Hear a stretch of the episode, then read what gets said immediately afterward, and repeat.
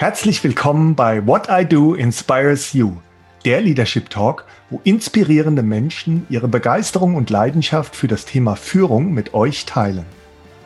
Mein heutiger Interviewgast ist Dr. Oliver Haas. Neben 15 Jahren Vorstands- und Geschäftsführerberatung mittelständischer Unternehmen und Konzernen, fünf Jahre als Wirtschaftsprofessor und etlichen Keynotes gehört Dr. Haas zu den renommiertesten Experten auf dem Gebiet der positiven Psychologie in Deutschland. Er ist einer der profiliertesten Berater für qualitatives Wachstum und Potenzialentfaltung in Deutschland, Premium Keynote Speaker, Erfolgstrainer und Buchautor.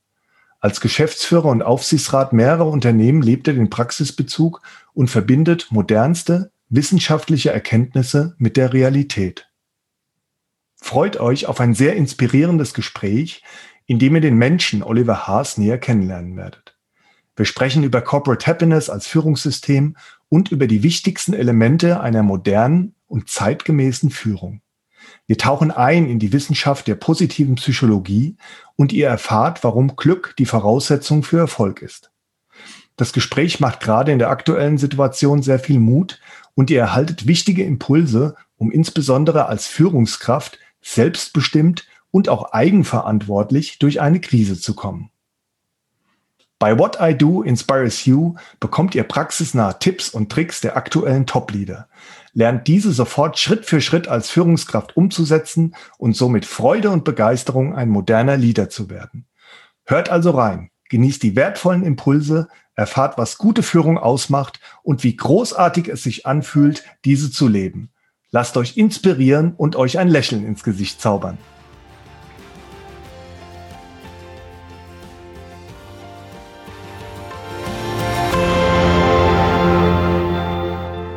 Hallo, lieber Oliver Haas. Ein herzliches Willkommen zum Podcast What I Do Inspires You. Ich bin sehr froh, dass wir beide heute in verschiedene Aspekte rund um das Thema Führung eintauchen können. Lassen uns einsteigen.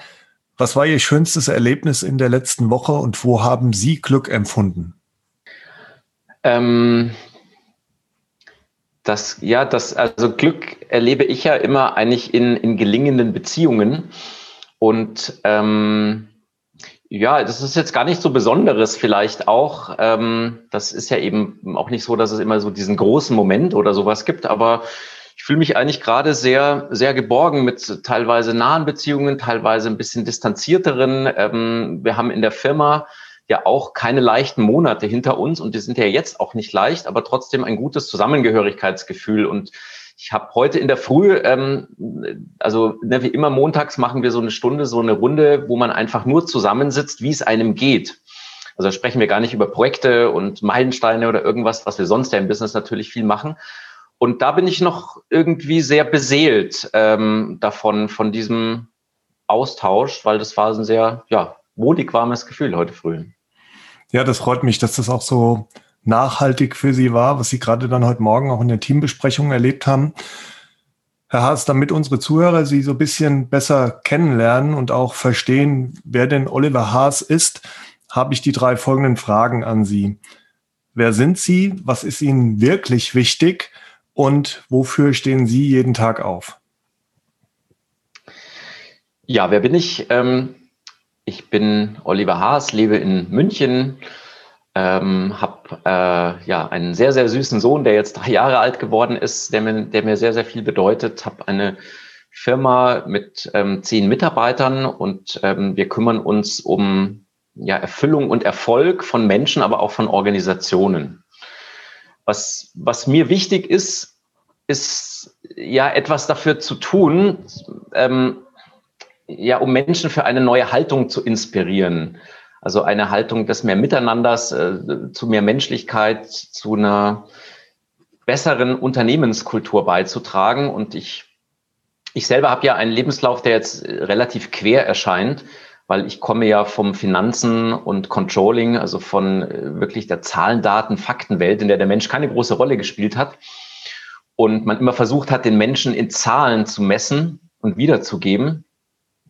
Und habe mich aus persönlichen Gründen, äh, eigentlich ja, es waren vor allen Dingen persönliche Gründe, dass ich diese Welt verlassen habe und mich jetzt ja mehr oder weniger auf der betriebswirtschaftlichen Seite auf das ganz andere Feld geschlagen habe, nämlich nicht zu schauen, wie man Wachstum sichert, weil das haben wir im Controlling immer getan, sondern wie man es fördert.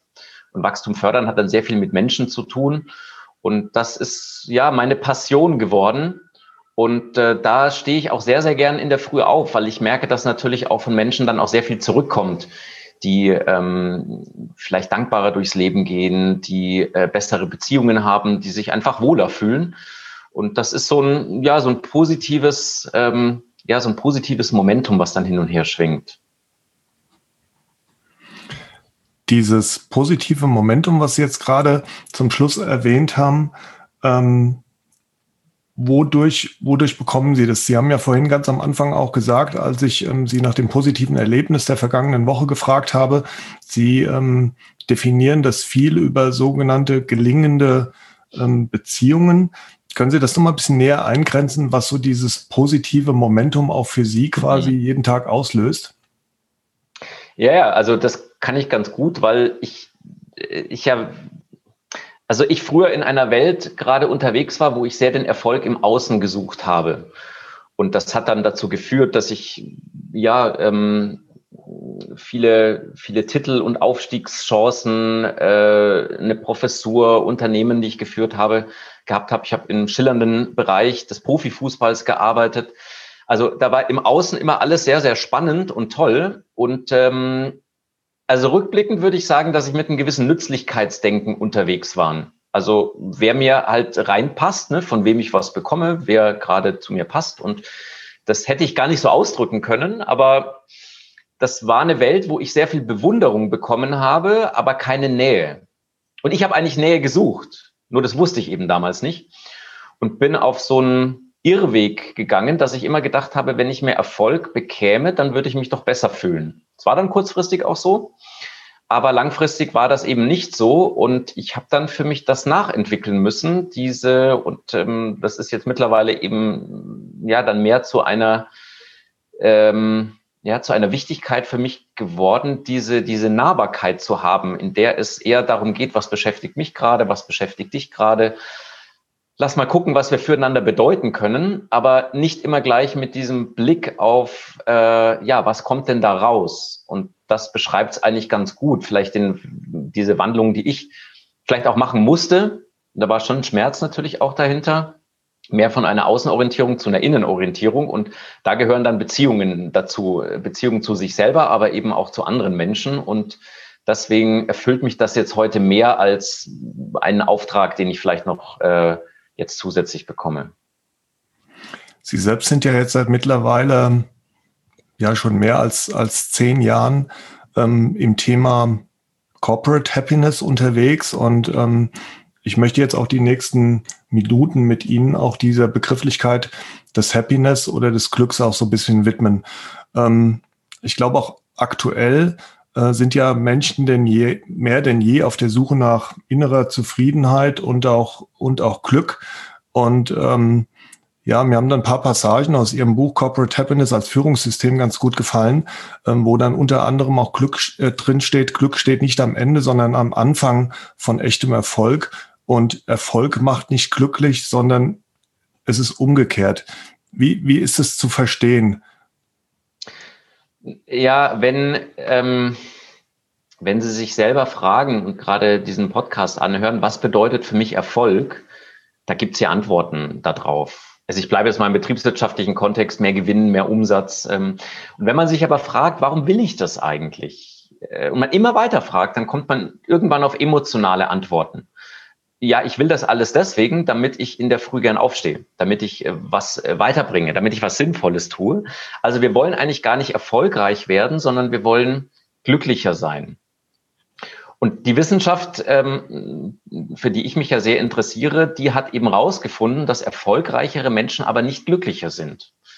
Also wir gewöhnen uns sehr schnell an Erfolg. Und ähm, was sie, aber noch erstaunlicher ist, dass sie die Formel umgedreht haben, dass sie nämlich gezeigt haben, dass wenn, wenn Menschen ein erfüllteres Leben führen, wenn sie ähm, glücklicher sind, dass sie dann loyaler sind, dass sie kreativer sind, dass sie Lust auf Leistung haben, dass sie weniger krank sind. Also, dass glücklichere Menschen auch erfolgreicher sind. Und das bietet natürlich jetzt Ansatzpunkte einerseits, ja, für das Persönliche, für die persönliche Erfüllung, aber eben auch für den Erfolg am Arbeitsplatz, im Team oder im ganzen Unternehmen. Lassen Sie uns kurz auf den, die Begrifflichkeit Wissenschaft nochmal eingehen.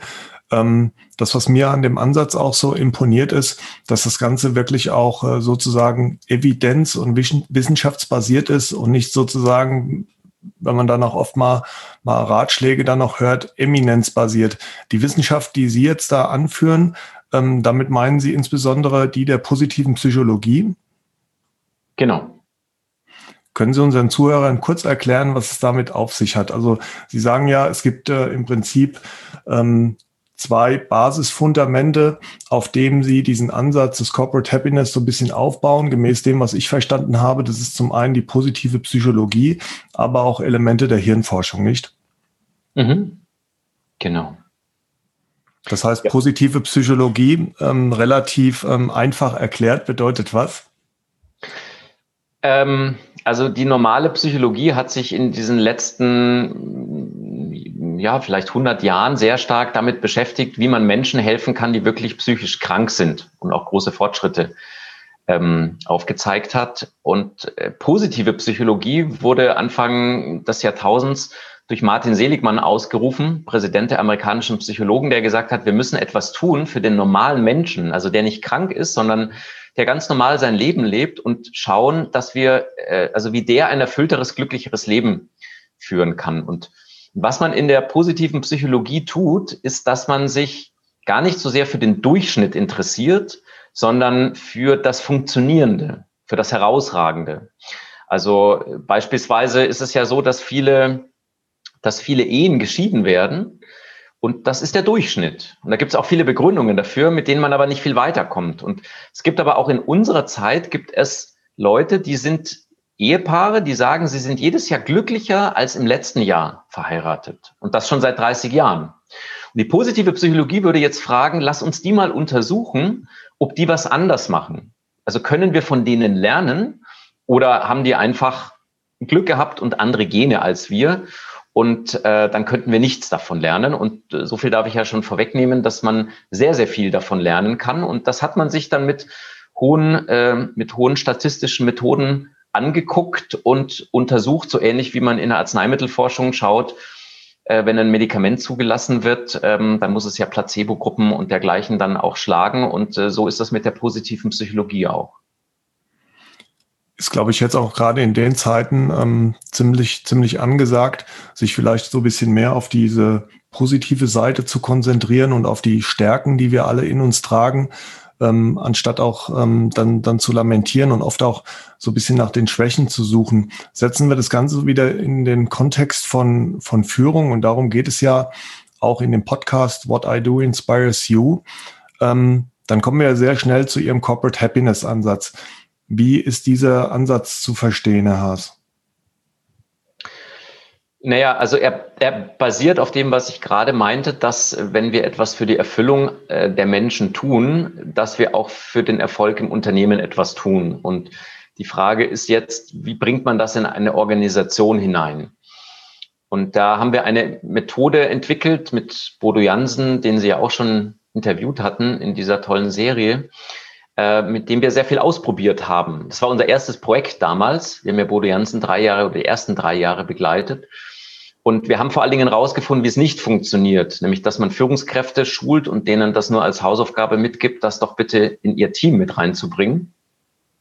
Das hat nicht funktioniert, diese Top-Down-Strategie, und wir sind dann auf die Freiwilligkeit gegangen.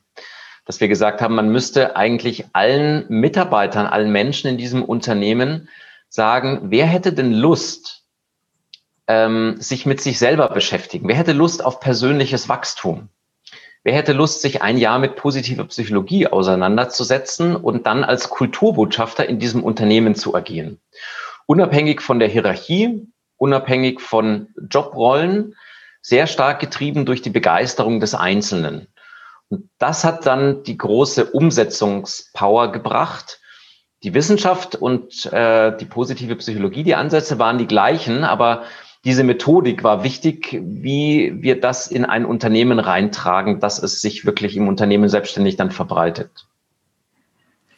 Und da ist es ja auch interessant, dass das sozusagen auch so einen Multiplikatoreffekt hat. Also Sie sagen ja, Ausgangspunkt war auch für Sie, den Einzelnen oder die Einzelne zu begeistern, auf Freiwilligkeit zu setzen, die dazu einzuladen, dann auch mitzumachen. Ähm, auch in dem Kontext von dem Podcast nehme ich ja da immer auch ganz gerne das Wort, die, die Königsdisziplin sozusagen, die dazu zu inspirieren, dann, dann auch mitzumachen und dann zu schauen, dass dieses My Happiness dann zu einer Corporate Happiness wird. Ne? Also das ist sozusagen ähm, dann wahrscheinlich auch so die, ähm, das, das Grundrezept, erstmal bei jedem Einzelnen anzufangen und dann darauf zu setzen, dass das Ganze sich dann auch ähm, multipliziert. Ja, also die, die, die Basis, also die Kraft kommt äh, von der Inspiration des Einzelnen. Also ich merke immer, wenn wir den Einzelnen damit abholen, mit dieser Idee, dieses Unternehmen, in dem du arbeitest, bietet dir eine Möglichkeit, persönlich zu wachsen. Wir fangen gar nicht im Job schon an, sondern ähm, äh, es geht um dein persönliches Wachstum. Das inspiriert Menschen ungemein. Und wenn man dann mit den Richtigen arbeitet, nämlich die darauf Lust haben, dann passiert, dann passiert sehr viel, auch in diesen einzelnen Arbeitsbereichen. Das, das, also das ist wie so ein Multiplikatorensystem, ähm, das nicht immer eine Personalabteilung so ein Thema Kultur anschiebt oder eine Geschäftsführung, sondern das äh, ja von Mitarbeiter zu Mitarbeiter ein Funke überspringt. Und dieses Glück des Einzelnen, was dann multipliziert wird, ist es was, was man, ähm, was ich lernen kann? Also kann ich sozusagen ähm, selbst Einfluss drauf nehmen, dann auch glücklich zu sein? Ja, also das bestätigt ja ähm, auch die Hirnforschung sehr stark, dass das, was im Außen sich bewegt in unserem Leben, also wie viel Geld habe ich auf dem Bankkonto, welchen Status habe ich im Job, äh, habe ich eine Familie, habe ich keine, also alles, was so im Leben passiert, dass das nur zu rund zehn Prozent zu diesem Happiness-Level beiträgt. Und dass es eben einen Faktor gibt, der sehr viel mehr beiträgt. Und diesen Faktor können wir auch selber bestimmen. Und dieser Faktor ist die innere Einstellung. Also das ist die Haltung, mit der wir mit dem umgehen, was in unserem Leben passiert. Und ein Mensch, der seine Haltung nicht verändert, in dessen Leben passiert nicht richtig viel. Und ein Mensch, der seine Haltung verändert, in dessen Leben verändert sich plötzlich alles. Da spielt ja dann auch wahrscheinlich eine, eine wichtige Rolle, sowohl für den Einzelnen als auch dann im Unternehmenskontext, dass diese Haltung auch durch was manifestiert wird, ähm, was Sie dann, soweit ich mich erinnere, auch im Buch als, als Leitbild auch bezeichnen. Also, dass man wirklich auch ähm, als Einzelner schon eine Vision hat, hat ein, hat ein Ziel, ja, auf das man hinarbeitet, auch eine Mission. Da wird ja auch dann oft die Frage gestellt, warum mache ich das überhaupt? Also so eine existenzielle Frage, da kommt die Sinnhaftigkeit auch ins Spiel. Und letztendlich geht es dann auch um, um, um Werte. Ne? Also wie wollen wir uns sozusagen abgeleitet aus dieser Haltung dann verhalten? Ja, das haben Sie schön auf den Punkt gebracht, weil das, was nie funktioniert, ist, dass man Leitbilder, dass sich das Inhaber mit einer Agentur und ein paar Führungskräften ausdenken und dann versuchen, es in die Mannschaft reinzutragen. Das wird dann nur dokum also es gibt eine Dokumentation, aber die bringt keine Verhaltensänderung. Wenn man aber bei den Menschen selber anfängt und denen die Möglichkeit gibt, sich mal zu fragen, habe ich eine persönliche Vision? Was ist mir denn wichtig? Was ist mir bedeutsam? Also wenn man die Frage nach dem Sinn stellt und Menschen im Unternehmen darauf eine Antwort finden und jetzt eine Möglichkeit haben, nachdem sie wissen, was ihnen persönlich wichtig ist, ein Stück weit das im Unternehmen zu leben, mit Blick auf ein Leitbild, wo sie selber mit dabei waren, das mitgearbeitet haben, äh, dann sind sie auf dem Sprung zum loyalen Mitarbeiter. Also dann hält die was in diesem Unternehmen. Also wir haben, Rainer Voss hat das so schön gesagt, ehemaliger Investmentbanker, wir haben so viel Know-how in den Unternehmen, so viel Expertise, aber so wenig Know-why mehr. Also dieses Warum fehlt. Und der Schlüssel dazu ist die Beschäftigung des Einzelnen damit. Ja, also dass der Einzelne sich damit beschäftigt und dass man sich als Führungskraft auch mit dem Einzelnen ähm, beschäftigt. Das ist, glaube ich, schon, schon sehr, sehr wichtig. Und dieses, dieses Why zu finden und diese Loyalität, ähm, gerade in Zeiten dieses äh, War for Talents, wo wir alle, glaube ich, im Unternehmen bestrebt sind, dann auch ähm, die Menschen dann auch uns ans Unternehmen zu binden. Ähm, dafür ist es, denke ich mal, auch ein, ein sehr guter Ansatz und eine Grundvoraussetzung. Wie ist es, wenn Sie mit diesem Ansatz in Unternehmen reinkommen?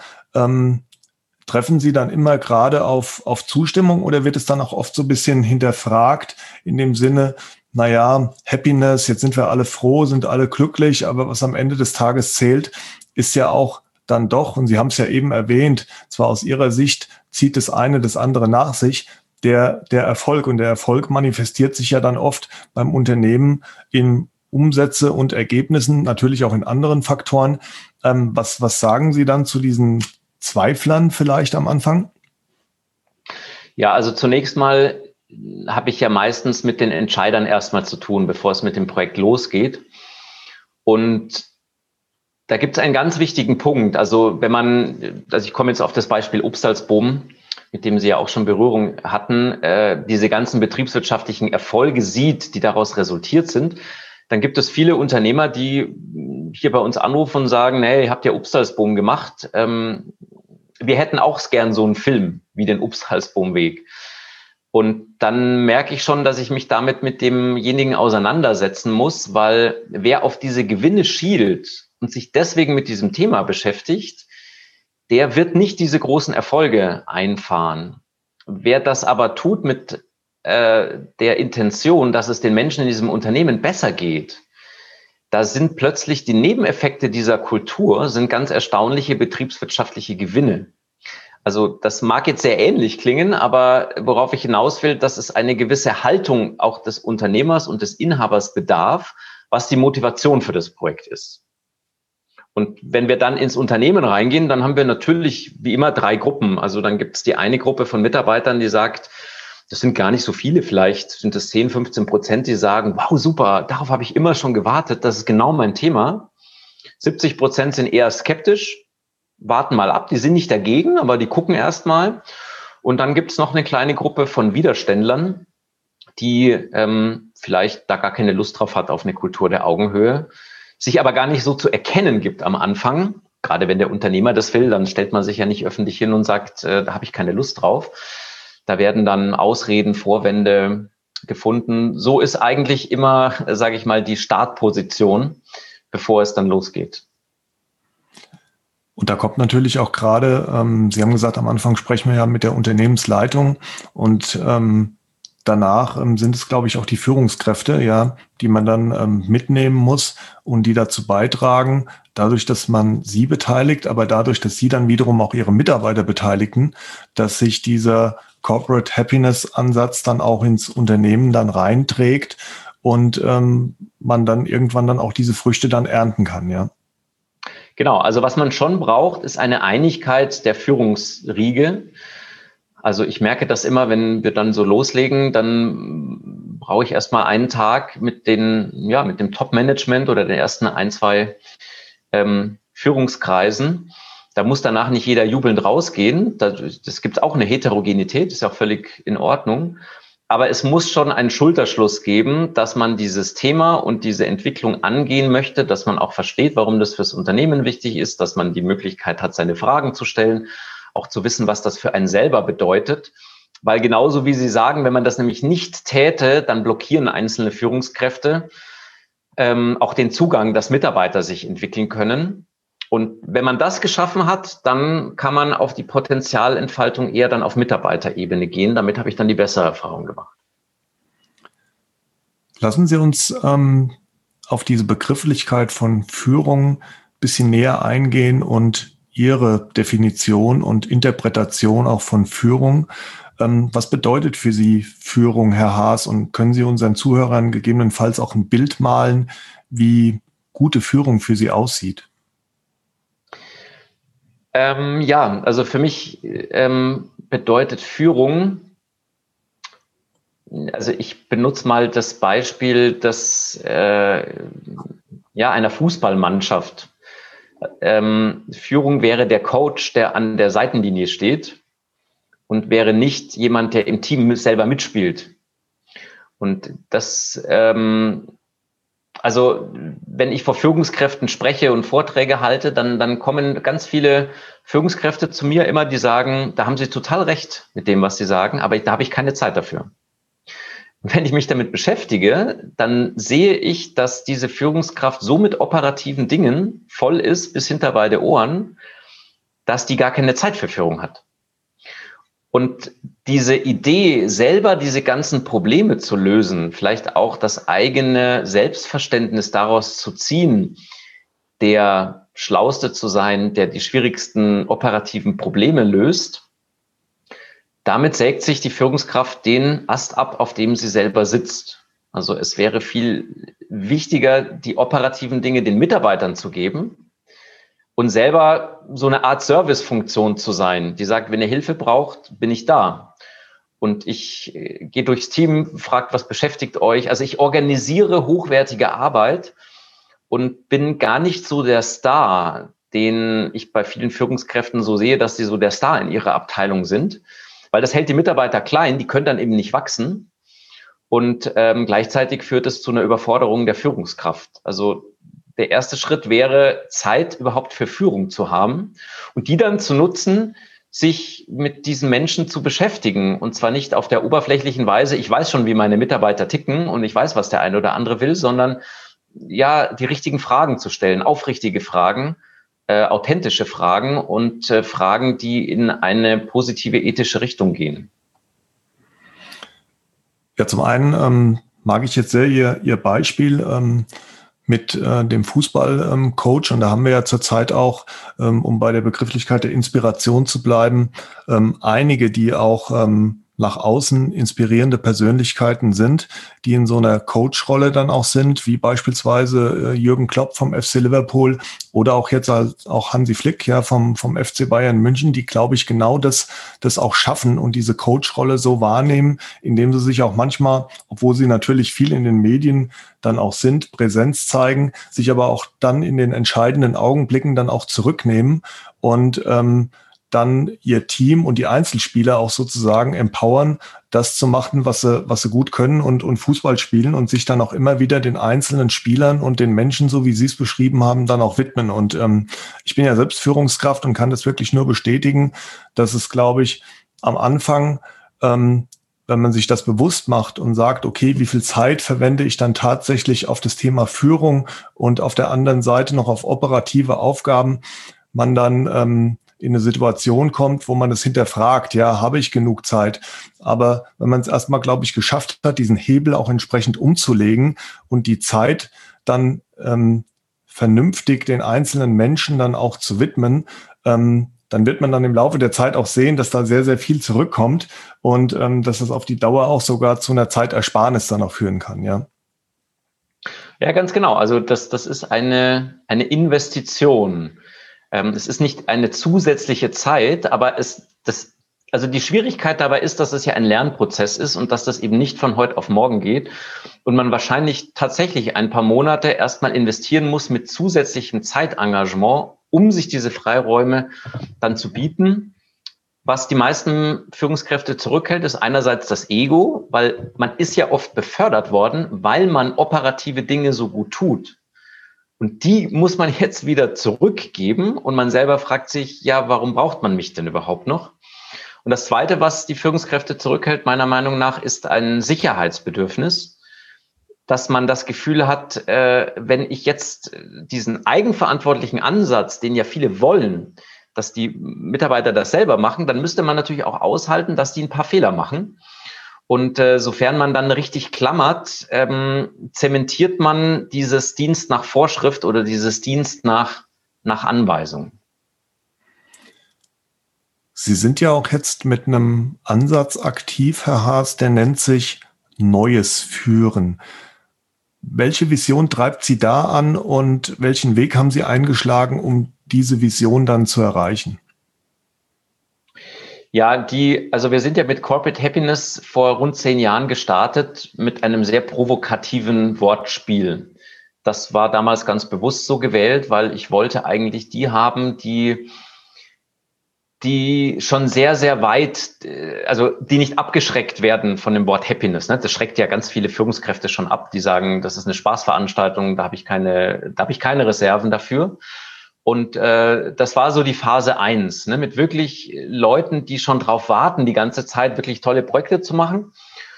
Und jetzt sind wir, würde ich mal sagen, in der Phase zwei, dass ich schon sehe, ähm, dass wir auch Menschen die noch nicht so weit sind oder die sich erst orientieren, eine Einstiegshilfe in das Thema bieten wollen. Und diese Einstiegshilfe braucht einen etwas neutraleren Namen. Und das neue Führen, das ist für Führungskräfte klar, es geht um Führung. Das Neue, es ist natürlich sehr viel neu. Das hat nicht nur mit Corona zu tun, was uns gerade umtreibt und Lockdowns. Es gab vorher schon viele Veränderungen, äh, Fachkräftemangel, demografischer Wandel, neue Generationen, also ein ganzen Strauß an, äh, an Sachen, mit denen man zurechtkommen muss in der Führung. Die Digitalisierung steht vor der Tür, wo auch keiner genau weiß, was das bedeutet, große Unsicherheit. Und ähm, das äh, war die Idee, die mich angetrieben hat, ähm, Führungskräften diesen Einstieg dort leichter zu machen, um dann zu erkennen, dass ein Wort wie Happiness kein, kein Luxusthema ist. Äh, wenn das Geschäft so gut läuft, dann kann man sich mit diesen Dingen beschäftigen, sondern dass es letzten Endlich die Basis ist für Erfolg und für eine vertrauensvolle Zusammenarbeit mit Mitarbeitern. Das heißt, was sind dann die wesentlichen Elemente dieser, dieser neuen Führung? Also Sie haben gesagt, okay, ähm, Sie haben auch nach einer Begrifflichkeit gesucht, um dann ähm, Führungskräfte auch so ein bisschen, bisschen abzuholen, die vielleicht ähm, noch nicht ganz so weit sind oder waren, wie die, die Sie ursprünglich jetzt mal ähm, schon abholen konnten ähm, mit der Begrifflichkeit Happiness oder Corporate Happiness. Aber was sind so die, die, wesentliche Ele die wesentlichen Elemente, um auch das bedienen zu können, was sich gerade so in der letzten Zeit verändert hat im Kontext von Führung? Ja, ich will das mit einem kleinen Bild äh, beschreiben. Ich habe vor einer Woche mit einem unserem Kunden, dem Herrn Erhard, der Vorstand von der VR Würzburg gesprochen und der hat ein schönes Bild. Der hat gesagt, wissen Sie, in unserer Branche ist das so, Mitarbeiter sind wie auf so einem Karussell, auf so einem Kinderkarussell und dieses Karussell dreht sich immer schneller. Und es dreht sich immer, immer schneller und Mitarbeiter neigen jetzt entweder dazu, dass ihnen schlecht wird von dieser Geschwindigkeit oder sie werden rauskatapultiert aus diesem Karussell. Und er hat dann gesagt, und die Aufgabe von uns die Aufgabe von Führungskräften ist, dafür zu sorgen, dass sie eine innere Struktur haben. Also wir müssen irgendwie gucken, dass es so einen Klebstoff gibt. Und dieser Klebstoff, den gibt es eben nicht im Außen, weil da wird es immer schneller, sondern den kann es nur nach innen geben. Und zu dieser inneren Struktur, da würde es um Fragestellungen gehen, was ist der Sinn meines Tuns? Welche Stärken habe ich? Für was will ich mich einsetzen? Ähm, wann haben wir positive Emotionen? Also sich selber kennenzulernen, sich selbst seiner bewusst zu sein, dann kann mich die Geschwindigkeit im Außen nicht mehr rauskatapultieren. Und, und dieses Bewusstsein in eine ganze Organisation hereinzutragen, das wäre Aufgabe der Führungskräfte und später eigentlich Aufgabe aller Beschäftigten in diesem Unternehmen, weil Führung ja nicht nur für Führungskräfte da ist, sondern das ist für jeden Menschen interessant. Jeder Mensch hat mit Führung zu tun. Also das Bild mag ich sehr mit dem äh, sich immer drehenden, drehenden Karussell, weil es ähm, auf der einen Seite ist es halt gerade auch im Podcast ähm, sehr wichtig, mit Bildern zu arbeiten, ähm, damit sich unsere Zuhörer das eine oder andere auch besser vorstellen können. Ähm, aber auf der anderen Seite zeigt auch gerade gerade dieses Bild, dass es wirklich im Außen schwer ist. Und das sehen wir ja gerade aufgrund der aktuellen ähm, Ent Entwicklungen, ähm, diese Dynamik zu bewältigen und das Karussell dann anzuhalten. Und ähm, dann auf der anderen Seite ist es, glaube ich, wirklich ein sehr guter Rat dafür zu sorgen, diese innere Struktur zu haben bei einem jeden selbst, also dieser Klebstoff, der ähm, einem dann auf diesem, auf diesem Karussell hält. Ja, das hat ja Elemente auf der einen Seite von, von Selbstführung, ja, äh, gemäß dem Motto, nur wer sich selbst führen kann, kann auch andere führen, aber dann auch sozusagen in der Führung von Mitarbeitern diese Elemente dann auch wieder anzuwenden. Nachdem wir jetzt ähm, etwas stärker auf die Thematik Führung, Definition, Ihre Interpretation von Führung und Ihre Vision von neuem Führen eingegangen sind, kommen wir, glaube ich, nicht umhin, Herr Haas, auch nochmal über die Begrifflichkeit der Krise zu sprechen. Also ähm, wir sind jetzt ähm, mittendrin. der, der geglaubt hat am Ende des Sommers, wir sind schon über den Berg, ähm, muss sich jetzt äh, eines Besseren belehren zu lassen, eines Besseren belehren lassen. Und ähm, ja, was bedeutet die, die, die Corona-Krise jetzt konkret für Sie, also als Mensch und für Ihr Unternehmen? Ja, also ähm, ich fange mit dem Unternehmen an, weil das war erstmal so das Augenscheinlichste. Es äh, gab diesen Lockdown Ende März. Ich weiß noch genau, wo ich da saß, als ich dann so das erste Mal so realisiert habe, welche Auswirkungen das hat. Und ich glaube, es war ein Freitag und an dem Montag drauf äh, hatte ich dann die ersten Kundenanrufe. Also alle Kunden haben alle Projekte bei uns gestoppt. Das heißt, es war, wir hatten zwar Aufträge, aber die konnten wir gar nicht mehr weiter abarbeiten. An Neuerquise war gar nicht zu denken. Also es brach innerhalb von wenigen Stunden im Prinzip alles an Umsätzen weg. Und ähm, das war natürlich sehr, sehr einschneidend. Sowas kann man sich ja gar nicht vorstellen. Das passiert ja wirklich dann innerhalb von wenigen Stunden dieses Bewusstseins. Und wir haben uns dann versammelt. Also alle Mitarbeiter hatten noch, einmal waren wir noch im Büro, bevor es dann in die Homeoffices ging und haben uns dann selber Mut gemacht für diese Zeit, die jetzt ansteht. Also das erstmal zuzulassen, diese Schockstarre und dass jeder auch ein mulmiges Gefühl haben darf, aber dass wir jetzt nicht in Panik verfallen und auch nicht nur von Angst getrieben sind, sondern irgendwie gucken, wie wir, obwohl man ja so fremdbestimmt ist, weil das war ja sozusagen eine verhängte Krise ähm, oder eine globale sogar auch, ähm, dass man doch irgendwie das Steuerrad in die Hand bekommt. Und wir haben dann einfach Ideen, Initiativen entwickelt, die kamen mehr aus dem Kreis der Mitarbeiter als von mir. Also die erste Idee war dann, komm, lass mal in unserem ganzen Fundus gucken, was wir über Krisen zu sagen haben und lass uns das mal kostenfrei allen zur Verfügung stellen, allen unseren Kunden, allen Leuten, die in unserem Netzwerk sind. Ähm, das hat gut unserer Stimmung getan. Ich habe damals noch nicht damit gerechnet, dass es so ein Marathonlauf wird. Also irgendwie war erstmal so die Idee äh, des Feuerlöschens.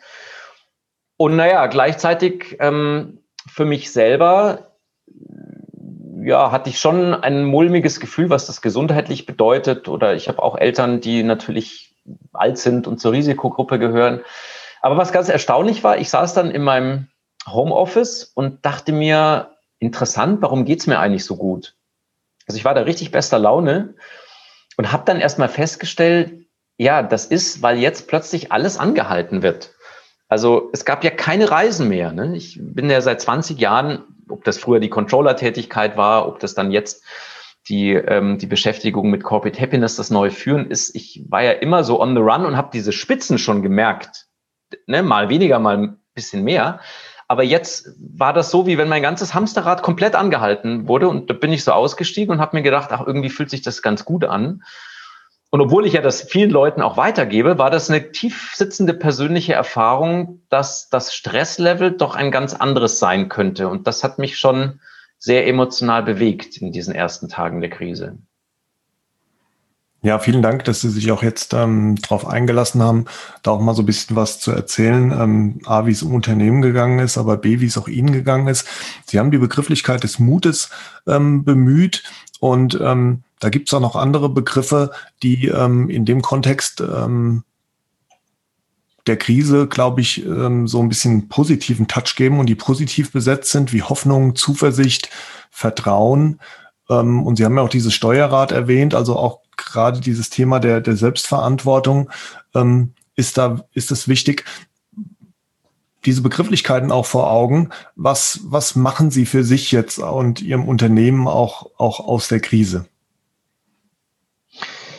Ja, ich habe ähm, ich habe eine Geschichte gelesen oder es ist keine Geschichte, sondern eigentlich ein Interview und das äh, beschreibt das, glaube ich, ganz gut. Es gab einen Admiral Stockdale, einen amerikanischen Offizier, der wurde im Vietnamkrieg ähm, ja in dieses berühmte Gefangenenlager von Hanoi ähm, eingesperrt, acht Jahre lang gefoltert, also ganz krasse Geschichte. Und der ist dann rausgekommen nach diesen acht Jahren und wurde dann interviewt von, von Jim Collins, der viele Bestsellerbücher auch geschrieben hat. Und Jim Collins hat ihn gefragt, ähm, Admiral Stockdale, warum haben Sie eigentlich überlebt?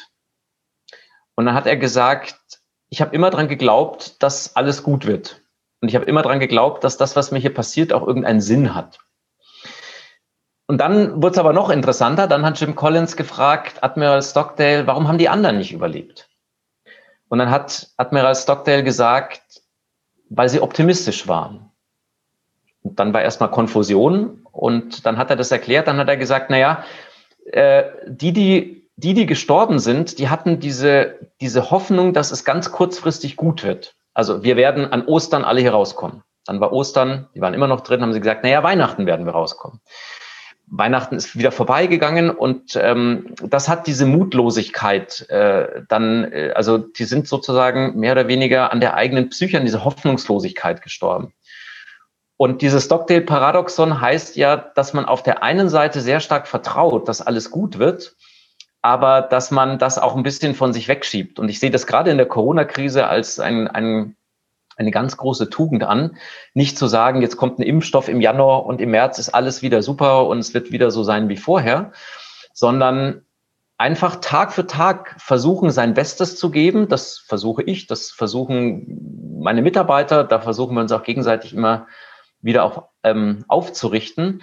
Und dann mit einem guten Gefühl rauszugehen und zu sagen, irgendwann wird der Zeitpunkt kommen, wo wir da mal zurückschauen werden und werden sagen, wow, cool, wie wir das damals gemacht haben. Ähm, aber uns nicht von dieser Kurzfristigkeit blenden lassen äh, und uns irgendwelche Daten zu setzen, wo dann ein gewisser Zustand erreicht wird. Also ähm, so ein ja begründeter äh, oder tiefgründigerer Optimismus und das sehe ich in der Medienlandschaft leider gerade nicht so. Da geht es immer drum, wann wird es wieder so sein wie vor März und äh, dann schiebt man das immer weiter raus. Also ich glaube, diese, diese Idee des Mutes, dieses Stockdale-Paradoxon, das äh, versuchen wir im Unternehmen umzusetzen. Ja, schöne, schöne Geschichte und ein schönes Bild.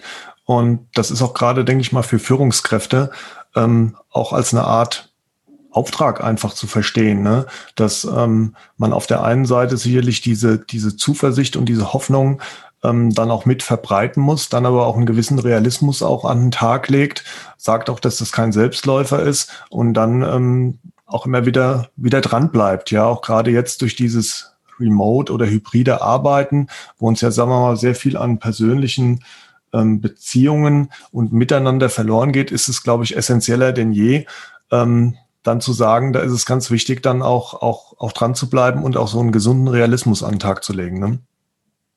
Ja, genau. Es ist nämlich, also dieses alles wird gut, kennen wir ja aus Kindertagen. Ähm, das äh, hat uns ja immer sehr viel Vertrauen gegeben, wenn die Eltern gesagt werden, es wird wieder alles gut. Das haben wir nicht nur geglaubt, sondern es war auch immer so und es wird ja auch immer wieder alles gut. Und ähm, aber es ist eben kein Zurückfallen lassen oder sich fallen lassen, sondern das ist eher eine Kampfansage, dieser Satz. Weil dafür müssen wir natürlich sehr, sehr viel tun und äh, auch ähm, einiges aushalten, einiges vielleicht sogar erleiden in diesen Zeiten.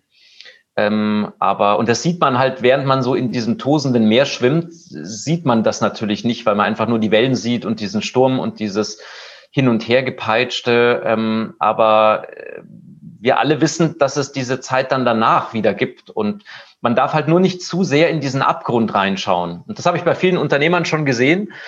Man kann da richtig, ähm, also das eigentliche Problem ist nicht das leere Bankkonto. Das eigentliche Problem ist nicht die geschlossene Hoteltür, sondern äh, das ist der Kopf. Und wenn man sich dann nur mit diesem Abgrund noch beschäftigt und da so tief reinguckt, ähm, dann verliert man diese Kraft und dann verliert man diesen Willen und diese Entschlossenheit. Und das ist dann eigentlich das richtige Problem. Ja, vielen Dank. Ähm, und wir sind jetzt auch schon am Ende unseres Gesprächs angekommen und ähm, danke auch für die, für die Kurzweiligkeit und ähm, sehr viele Inspirationen, die Sie unseren Zuhörern gegeben haben. Zum Schluss möchte ich noch zwei Fragen an Sie stellen, Herr Haas. Die erste ist, was möchten Sie unseren Hörern, den Hörern von What I Do Inspires You konkret mit auf den Weg geben, um Führung besser und attraktiver zu machen? Ja, also der Tipp Nummer eins ist, äh, fang bei dir selber an. Weil das merke ich, das ist so, die, naja, der Hauptirrweg, dass man jetzt etwas versucht zu finden, wie man Mitarbeiter besser führen kann. Eine Checkliste, ein, ein, ein Handout, äh, Tipps, Übungen. Und ähm, das wäre fatal, weil man den ersten wichtigen Schritt übersprungen hätte, nämlich diesen Schritt, was ist mein Anteil dabei? Ähm, was habe ich dazu beigetragen? Und ich denke auch, dass Inspiration nur dann gelingen kann, wenn man selber den ersten Schritt macht, wenn man als Vorbild versucht, voranzugehen. Insofern wäre man gut damit beraten, wenn man was verändern will, zuerst bei sich zu beginnen. Und meine zweite Frage ist, weil wir eben auch ähm, sehr ausführlich über die aktuelle Krise gesprochen haben, was ist denn Ihr Mutmacher-Plädoyer, äh, um unseren Zuhörern da draußen die Zuversicht zu geben, wie wir alle die aktuelle Krisensituation erfolgreich meistern können? Ähm, der Mutmachersatz, finde ich, ist, ähm, den habe ich mal selber in einem Seminar gehört. Da hat der Referent gesagt, ein entschiedener Mensch ist immer die Mehrheit. Als ich das dann so gehört habe, dachte ich, das stimmt doch gar nicht. Ne? Wir haben doch hier eine Demokratie, wir brauchen noch 51 Prozent. Aber je mehr ich mich mit diesem Satz beschäftigt habe, desto mehr Wahrheit erkenne ich da drin wenn wir uns die großen Geschichten der Menschheit angucken, ob das ein Martin Luther King war, ob das ein Mandela war, äh, ob das ein Gandhi war, die waren ja nie am Anfang in der Mehrzahl, aber die waren unglaublich entschieden. Also die haben dann gesagt, ich lasse mich ins Gefängnis sperren, wenn es nicht anders geht. Aber wenn ich rauskomme nach 20 Jahren, werde ich wieder die gleichen Sätze sagen. Und das hat ja unglaublich, das hat eine unglaubliche Anziehungskraft für andere Menschen. Und äh, natürlich brauchen wir, um so eine Krise zu um da durchzuhalten, sind wir ja auf andere Menschen angewiesen. Und ähm, das können wir gar nicht alleine. Wir sind sowieso soziale Menschen. Also wir brauchen die Gemeinschaft. Aber wenn wir mit diesem Gefühl dieses Active Agents, also nicht diese Opferhaltung, sondern dieses Active Agents vorangehen und sagen, ein entschiedener Mensch ist immer die Mehrheit und das bin ich und ich lasse mich nicht unterkriegen, sondern ich mache weiter das, was ich machen kann, das unterschätzen wir, welche Wirkung das hat. Und diese Wirkung ist in Anbetracht dieser doch gefühlten Fremdbestimmtheit, die uns gerade umgibt, ein, ein unglaublicher Motor. Vielen Dank. Ein entschiedener Mensch ist immer die Mehrheit. Das ähm, möchte ich jetzt auch einfach so ein bisschen wirken lassen auf unsere Zuhörer. Vielen Dank, lieber Oliver Haas, für das sehr inspirierende Gespräch. Dankeschön. Das war ein sehr inspirierender Talk mit Dr. Oliver Haas und ich möchte euch gerne noch ein paar hilfreiche Impulse und Fragen mit auf den Weg geben. Erstens. Glück steht nicht am Ende, sondern am Anfang von echtem Erfolg. Erfolg macht nicht glücklich, sondern es ist genau umgekehrt. Wir wollen nicht erfolgreicher sein, sondern wir wollen glücklicher sein. Wenn Menschen ein erfüllteres Leben führen, dann sind sie glücklicher und erfolgreicher. Was bedeutet für euch Erfolg? Und warum wollt ihr das eigentlich?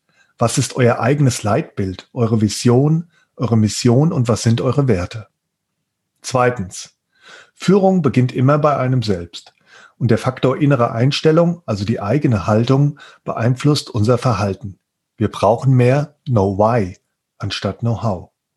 Um euch selbst kennenzulernen und ihr euch eures Selbst bewusst werdet, lade ich euch ein, Antworten auf die folgenden Fragen zu finden. Was ist der Sinn eures Tuns? Welche Stärken habt ihr? Für was wollt ihr euch einsetzen? Und wann habt ihr positive Emotionen? Drittens. In Zeiten wie diesen, einer Krise, brauchen wir einen tiefgründigen Optimismus. Glaubt nicht nur daran, dass alles gut wird, sondern findet auch einen Sinn darin, auch wenn es schwer fällt. Wie versucht ihr Tag für Tag euer Bestes zu geben, um dann irgendwann mal zurückzuschauen und zu sagen, cool, wie wir das damals gemacht haben. Folgt What I Do Inspires You auf LinkedIn und Instagram. Dort teile ich regelmäßig interessante News zum Thema Leadership und ihr bekommt auch immer wieder eine Rückmeldung auf eure Fragen rund um das Thema Führung und auch zum Podcast. Teilt den Podcast in eurem Netzwerk und werdet Teil einer inspirierenden Leadership Community.